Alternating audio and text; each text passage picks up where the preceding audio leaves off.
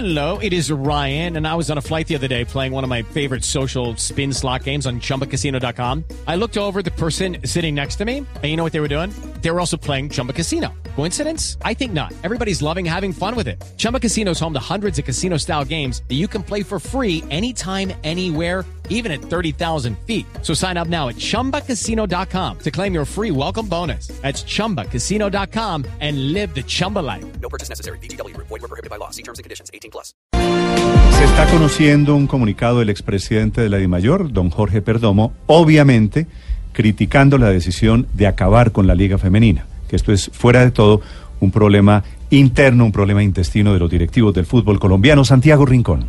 Néstor, muy buenos días. Lo hace como expresidente de la DIMAYOR, el doctor Jorge Fernando Perdomo, y como expresidente del Atlético Huila, y dice él mismo como creador de la Liga Profesional Femenina de Colombia.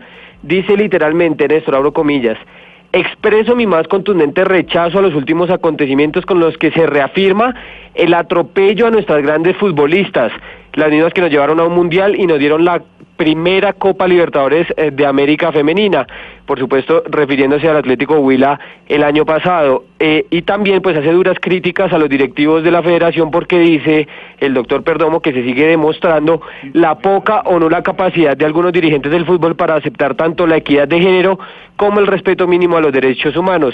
Y resulta aún más absurdo que ante las gravísimas denuncias que han hecho algunas jugadoras, el presidente eterno, dice literalmente, de la DiFútbol, cuestionado por sus injuriosas declaraciones contra ellas, sea ahora quien tendrá el mando del torneo de baja categoría que ha anunciado.